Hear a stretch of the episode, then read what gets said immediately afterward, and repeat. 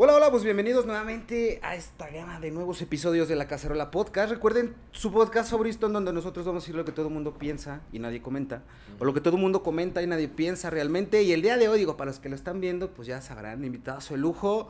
Sin más preámbulos, Lucky Bossy, ¿cómo estás, hermano? Bienvenido al podcast. Saludos, mi hermanito, súper contento de estar aquí contigo y bueno, vamos a hablar de lo que tiene que, tiene que hablarse De y que nadie se lo habla. hablar, güey. Oye, güey, por ejemplo, mira, una de las cosas que mucha gente no habla y que, que a ver si nos puedes compartir un poquito, güey. Por ejemplo, estás a punto, eh, ahorita estamos aquí en, en backstage, estás a punto de salir a presentación, eh, pero por ejemplo, ¿cómo, ¿cómo es un día para prepararte para una presentación? O sea, ¿en qué mood entras? ¿Cómo, previo a tus presentaciones? Un, un día de, de Lucky Bossy antes de tus presentaciones, ¿cómo es? Diga la verdad de lo que ha pasado to- todos estos días. Mira, no- bueno, lo normal es con unos días de anticipación que ya sabemos que vamos a tener un show, pues se hacen ensayos con bailarinas, con el DJ, eh, se busca el vestuario, eh, obviamente coordinamos con el equipo de trabajo que en el lugar donde vamos a estar vayan y, y, pues estén pendientes, bueno, cómo va a estar la tarima, el audio, lo normal, lo que siempre hace antes de. Pero hay veces en, lo- en, en las que artistas como yo, que somos independientes, que no somos de una multinacional y no estamos firmados por nadie, lo tenemos que hacer prácticamente todos nosotros. Ajá. O hay días en los que, papi, el universo, el universo te dice, papi, yo lo veo a usted, que está haciéndole con las uñas, ahí le va uno, dos, tres, cuatro, cinco, seis personas, seis cabrones que creen en usted y lo van a ayudar sin ningún tipo de, o sea, sí, sí, sí me, es como que, bro, me ha pasado y, y me está pasando ahora en este momento porque yo, todo el equipo de trabajo que tenía antes, lo, lo, lo boté Ok. porque me di cuenta de que, pues, No mano, sumaba. No, no, hay, hay gente que solamente está como que, o quieren estar en el, en, en el flash y aquí, ah, yo ando con este, ay, vamos por una fiesta. O hay otros que solamente quieren, obviamente todos tienen su pago, Sí, pero claro. tú te das cuenta cuando lo están haciendo como por pasión o porque le gusta lo que Lucky Bossy está haciendo. Justo, o sea, es este pedo porque muchas veces el ganar, ganar, o sea, por ejemplo, todo un equipo de trabajo que se debe de tener para, pues, para las giras, para los shows, para las Sí. presentaciones. El involucrarte con, más bien, el tener un equipo de trabajo creo que muchas veces no se, vaya, no se le da el valor que se le tiene que dar al equipo de trabajo justo porque Sí. mucha gente nomás está persiguiendo como este, Así es. eh, esta ganancia monetaria, no tanto por lo que se hace, sino por lo que me va a dejar haciendo eso. Haciendo eso, así. Fue por ese Y pedo uno- que tú como- Y uno también, uno lo percibe, porque yo, imagínate, yo ya llevo más de 15 años en, eh, metido en, en- en este... Es un pedo, esto es un pedo. La gente, que yo quiero ser cantante, yo quiero ser DJ, yo quiero ser actriz, quiero lo... Ok, pero la vuelta es, papi, mantenerse. Sí, man. Yo era para que hace rato, papi, ya cuelgue los guantes, parce, y ponga a hacer otra cosa. Pero yo ya tengo el callo y, y yo ya sé cuando una persona le está echando ganas de verdad o simplemente es eh, como que, eh, y papi, ¿y cuándo pagan? Y, y, y, y esto, y... ¿Cómo va a estar el show? Entonces ya uno se da cuenta y como que uno va empezando, bueno, este papi hay que sacarlo.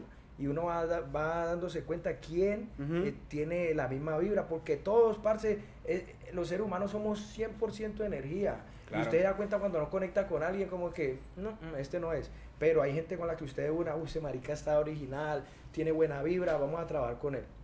Entonces, Hablando de, justo, y perdón que te interrumpa, güey, hablando de, de- de conectar con la gente y de los buenos vibes, por ejemplo, tú en México tienes colaboraciones, has tenido bastante exposición, pues tienes colaboraciones con Poncho de Nigris, tuviste colaboraciones con Espinosa Paz. Vaya, ¿qué ha significado para ti también estar teniendo estas colaboraciones en México que te ha permitido también desdoblar por acá? Pero cómo, platícame un poquito, ¿cómo se han dado esas colaboraciones? Justo porque dices, pues una vez conecta chido y no nada más es trabajar por trabajar, güey. Eso, sea. eso mismo lo pensé hoy, que estábamos en la prueba de sonido Ajá. del antro, cuando salía ahí como, ya ves que ahí sale un intro mío desde Sí, sí, sí, Colombia, ajá. Lucky Boss, y sale lo que yo he hecho y todo. Y yo me puse a pensar, bro, ¿cómo putas yo grabé con Espinosa Paz, bro? Ya.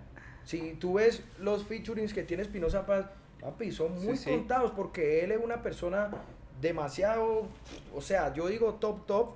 Mucha gente como que, no, Espinosa sí, pero papi, si ustedes ven la biografía de él, Parce Semana ha escrito éxitos que, Sí, sí, sí. O sea, es alguien muy grande. Entonces, y todo eso con él pasó por energía.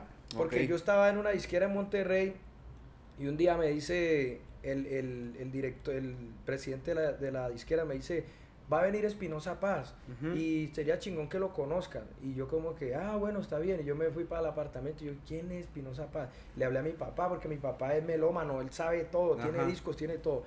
Papi, ¿quién es Espinosa Paz? Y me dice, uy, mijo, no, es un compositor y artista mexicano de los mejores. Bueno, él me echó todo el cuento y ya yo me, me metí a investigar. Y claro, bro, yo, uff, súper bien, bacano. Y yo desde ese día tenía el mood de que yo tengo que grabar con ese man. Algo tengo que hacer que sea como mexicano con reggaetón. Llegó él al estudio, llegó a la oficina. eh, ellos primero tuvieron una reunión y luego me dijeron, Lucky, ahora sí, pasa. Me lo presentaron, ¿qué onda, carnal? Sí, bien buena onda, humilde, súper, súper bacano el parcero. Y sacó la guitarra. Tráigame una guitarra, vamos a mostrarle una canción, viejo, a ver usted qué se le, qué se le ocurre.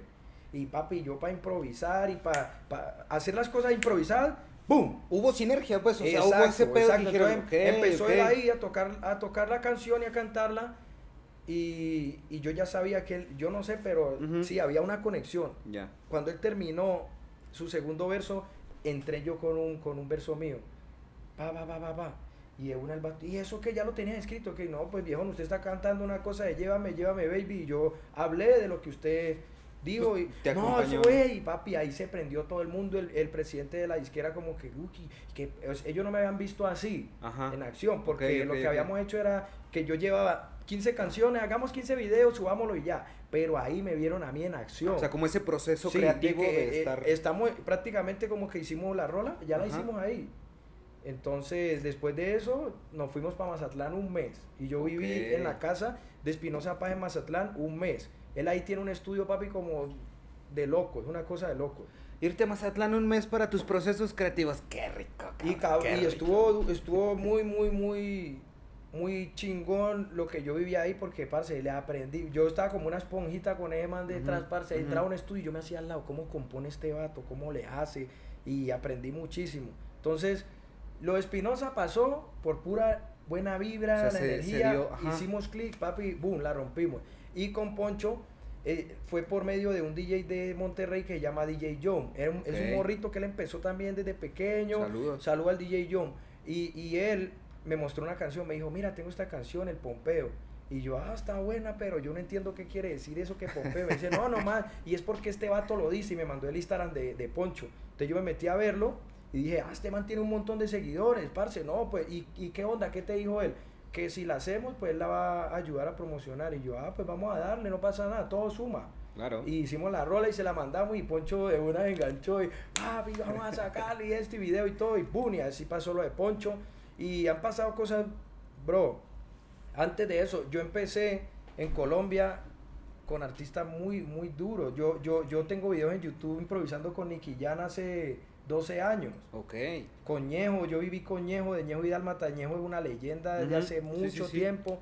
Eh, con Maluma. Con Ma- Que justo es lo que te quería preguntar, Lucky, porque, por ejemplo, teniendo este background pues, con Maluma, con Nicky, o sea.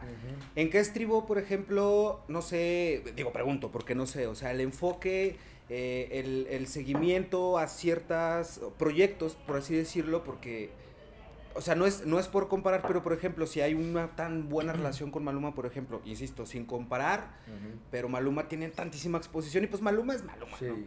Eh, ¿En qué estribó, por ejemplo, que, que, que, que se dio a lo mejor un alejamiento, tal vez? ¿O cómo se dio, o cómo se fue dando más bien esa situación, güey? Mira, el, yo creo que todos los artistas tienen el momento en el que dan su, su, su vuelo lo más alto. Despegue. Ajá, el despegue.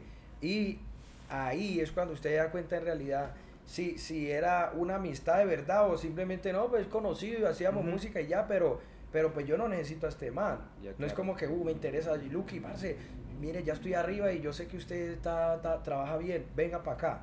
Lo mismo pasó con Kevin Roldán. Yo empecé con Kevin y tenemos varias canciones en YouTube y todo. Pero, no sé, bro, en, en- en este gremio hay muchas cosas que yo a veces no entiendo y, y también comportamientos de, de Es, un- otras es una industria muy celosa, ¿no? Muy... Puede bueno, que sea no celosa o también hay terceras personas que son, son, son gusanitos Ok. como que, que- que, que van por el lado, papi, hablando, hablando mal de usted, para que el otro...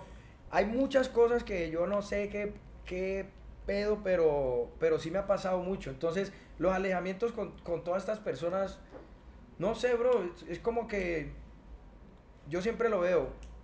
Quieren verlo bien a uno, pero no mejor que No ellos. mejor que ellos. Eso es como una palabra cliché que todo el mundo dice, pero eh, no sé. Pero yo, no lo sucede. puedo, yo no lo puedo decir porque yo nunca he vivido así que, uy, ya me fui viral mundial.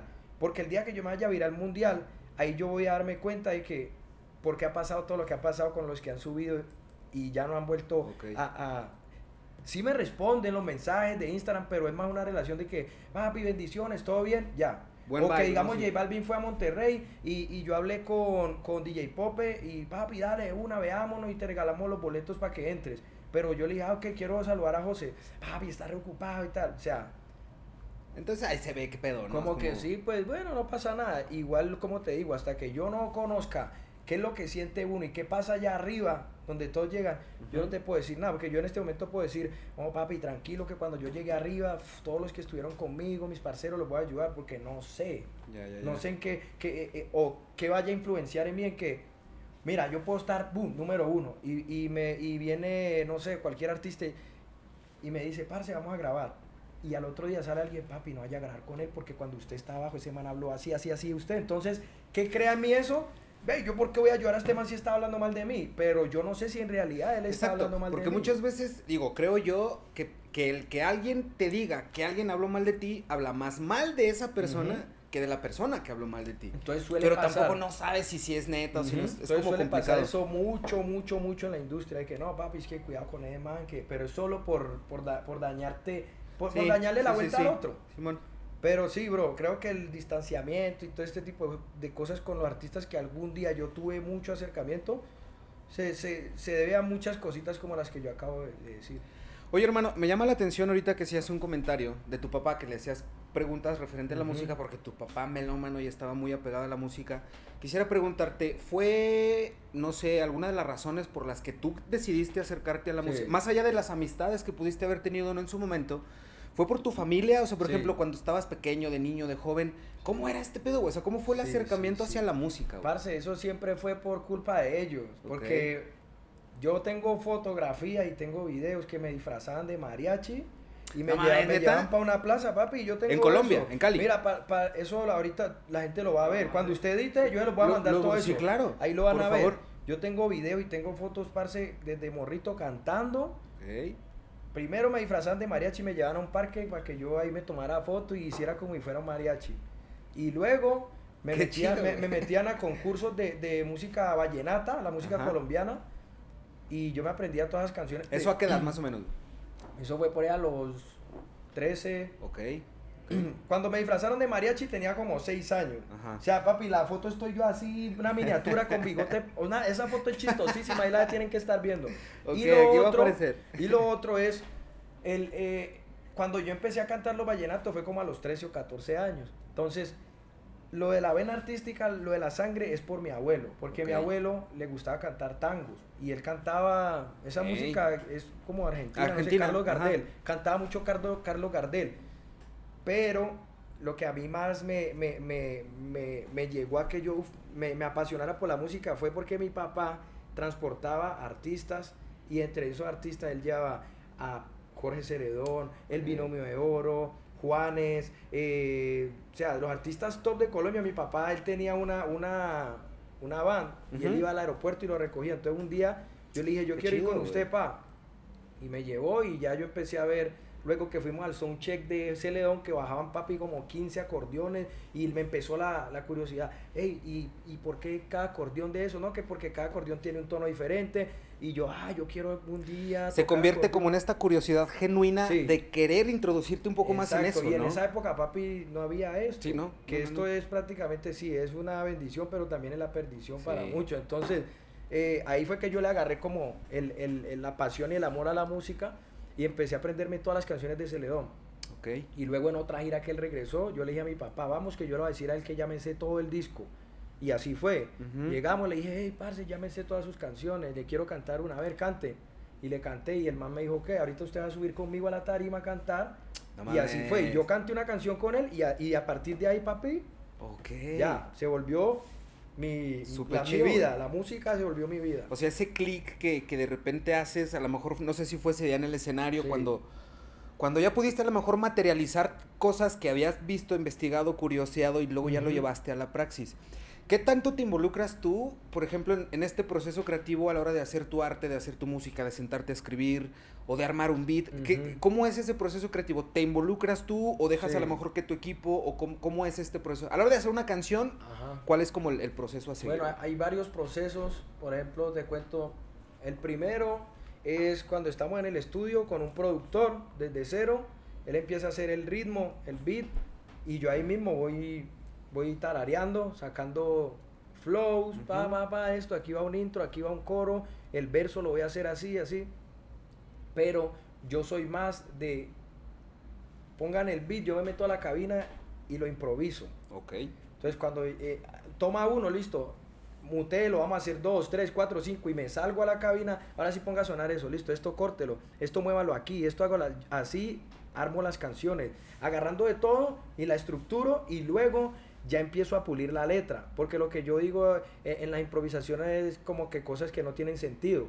Pero a la hora de ya, ok, ya está, ya está estructurado, ahora voy a escribir. Y la otra forma es, los productores hoy en día tienen catálogo de ritmos y me los mandan al correo, 20, 30 pistas. Y yo en mi casa lo escucho, este me gustó, pongo mi, mi seteo, mi computadora, mi micrófono y me empiezo a grabar yo mismo, lo mismo, improvisar. O sea, es este tema de que, la, o sea, porque la, la creatividad más bien, eh, o sea, es como el dicho de que la creatividad te agarre trabajando, ¿no? Porque las Ajá. ideas, las ideas se interrumpen, las ideas no llegan. Muchas veces pensamos que, a ver, me voy a sentar a Sí, se escribir algo. se bloquea. No, no, no, espérate, o sea, es muchas de las veces los procesos, al menos ciertos procesos creativos consisten en, estoy haciendo algo y cuando lo estoy haciendo, ¡pum! Porque te interrumpen las ideas. De que, que la, que la curiosidad y la creatividad te agarre trabajando porque es una mejor Sí. manera de, de hacer las cosas. Y hablando de trabajo, hermano, está esta máxima, una cita de Schopenhauer que dice, ten cuidado con lo que deseas porque se puede convertir en realidad, güey. Ujú. Me queda claro que, por ejemplo, ah, con este cagadero de la pandemia y todo lo que sucedió, dos años parados, dos años sin shows, sin giras, que fue muy, muy tenso. ¿Qué pedo ahorita, güey? O sea, ya se está empezando a reactivar, ya estás Sí. empezando a turear, ya estás empezando a tener fechas. Sí, bro. ¿Qué pedo? ¿Cómo le haces? Porque también es sumamente cansado ese pedo, güey. Entonces, Sí, sí. ¿cómo es la vida de Lucky Bossy cuando anda tureando? Mira, yo creo que pa- para, para mí es, a mí me encanta, me- a mí me encanta estar siempre ocupado, ¿me entiendes? Y cuando uno está así, papi, de gira o vamos para acá, para allá, es como que planear, ok, hay que hacer esto, eso me gusta mucho, yo soy muy, muy activo en todo, ese, en todo ese tema.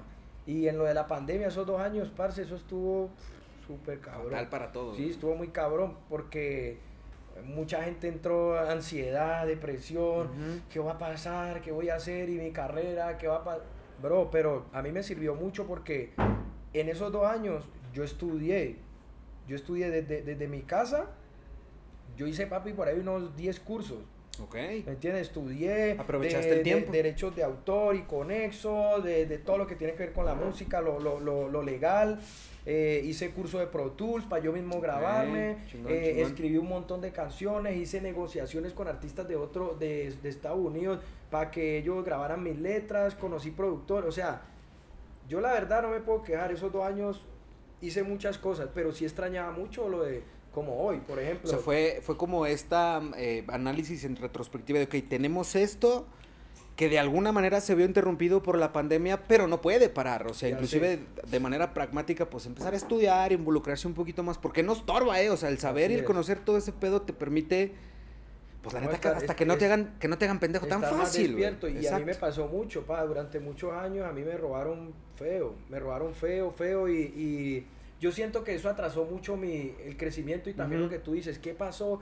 ¿Por qué el alejamiento con todos esos artistas grandes? Porque papi, ellos me cogieron mucha ventaja, me agarraron mucha ventaja. Yo, yo era un niño muy, muy, muy de... de de creer en todo el mundo y de ser muy noble. Ingenuo, y- por así decirlo. Muy como que, ah, sí, no, pues hágale una y como que todo el mundo, parce, mejor dicho, estuvo cabrón, pero ya ahora con todo lo que me ha pasado, yo tengo presente que cuando me vuelva a dar Dios la oportunidad de estar número uno, papi, ahí ya nadie me va a parar. porque yo ya me las sé todas, ¿me entiendes? Ya está muy cabrón que a mí me enrede No, algo. y que vas que vuelas, güey. O sea, estás consolidando tu Y carrera de una manera ahorita- muy chida, Estamos ahorita, haz de cuenta que la nave está- nos parqueamos un rato y la nave uh, arrancó, está en la pista, pero papi, ya ahorita vamos de, vamos de salida, vamos para arriba. ¿Por qué? Las colaboraciones que vienen están cabronas. Las canciones que yo tengo escritas y Ujú. que otros artistas van a interpretar están muy cabronas. Son artistas, papi, top. O sea, ya estás, ya estás Yo- componiendo sí, para bro, alguien más que van a utilizar tu producto. Yo hace un año y medio fui seis meses a Estados Unidos. Ok. Me quedé tres, cuatro meses, tres meses en Nueva York Ajá. y tres meses en Miami. ¿Y usted cree que esos seis meses yo no hice nada de No, música? es estar Papi, a yo, pues, papi, chido, estaba como, como pez en el agua, por todos lados, estudio, estudio, estudio aquí, conocer, ey, qué- porque esto también es de contacto, ya, no es, ya no es billete. No, y tocar Sí, puertas y picar piedra. Exacto, porque- se ocupa billete, porque con qué hace uno video y Exacto. esto, pero papi, los contactos, si el artista tiene contactos, o el grupo de trabajo del artista tiene los contactos, tiene buena música, tiene imagen, le mete duro, se va Y muchas veces arriba. es estar también en, o sea, estar, figurar en el momento adecuado con las personas adecuadas, Exacto. pero, ojo, porque muchas veces, ok, es estar en el momento adecuado con las personas adecuadas,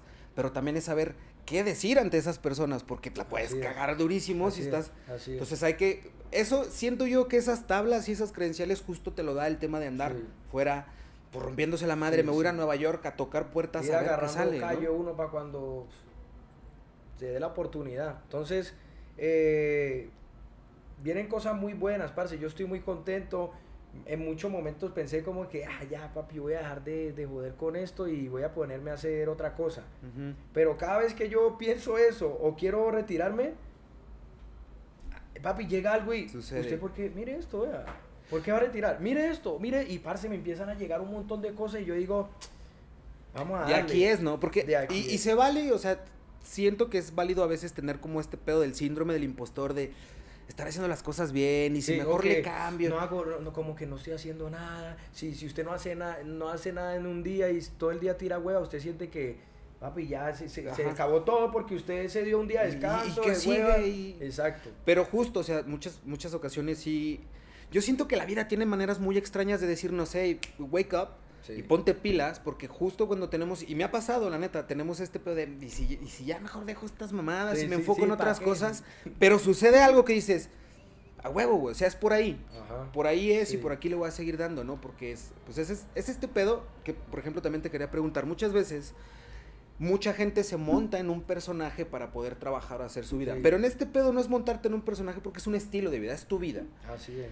¿Qué significa para ti o qué tanto es desgastante el ser Lucky Bossy, pero también el ser tú, el ser la persona que llega a su casa, que quiere echarse a lo mejor una cervecita para el frío, ver el fútbol? O sea, no sé. ¿Qué, qué contrastante puede ser tu vida o cómo llevas tu vida cotidiana, a lo mejor con todas las comillas del mundo? O sea, sí, sí lo puedes llevar tranquilo, no sé, de que salgas a un restaurante o algo así, Sí. o, o- o- Sí, sí, sí, sí, ahorita está, ahorita está bien, es normal. Cuando, cuando estábamos en el, en el apogeo de las canciones que pegaron, que estábamos top 50 viral y todo eso, estaba, estaba chingón porque iba a un mall, un centro comercial y ahí todo el mundo, Lucky, Lucky, y a mí Ajá. me gusta eso. Hay mucha gente que dice, ah, este vato es farandulero, pero papi, a mí me encanta eso. y La Al gente final una del día- foto, sí, ah, esto, lo otro. al final del día es gente que reconoce tu trabajo, ¿no? Y es, y yo creo que es una muestra y un, o sea, se pudiera utilizar como esta moneda de cambio que sirve para darte cuenta Ujú. que vas bien y que estás haciendo las cosas chidas, ¿no? Exacto, entonces sí, parce, me gusta mucho eh, esa parte de, de, Lucky Bossy y la parte mía como tal, personal, de Felipe es, bro, yo, yo gracias a Dios vengo de, de un lugar donde a mí me enseñaron que con cualquier cosa yo puedo ser feliz.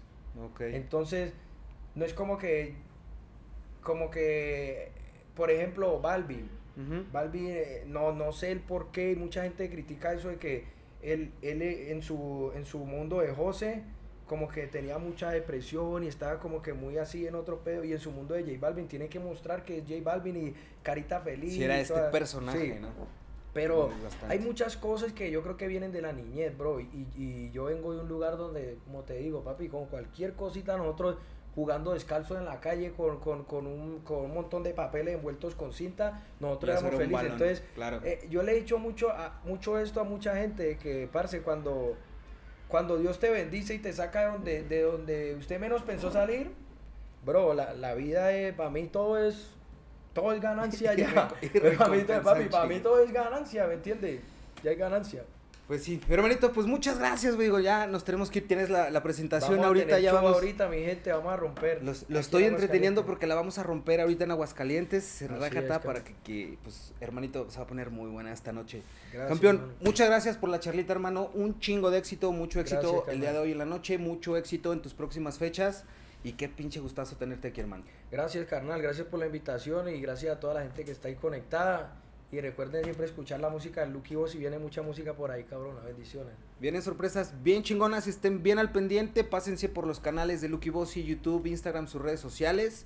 Sigan su trabajo que se va a poner bien interesante. Y pues nada, muchas gracias, hermanito. Gracias. Gracias a todos también, a todos ustedes que nos estuvieron viendo, que nos estuvieron escuchando. Nosotros nos vemos y nos escuchamos en un episodio más. Y listo, chao, chao. Güey, te dejé más tiempo. Sí.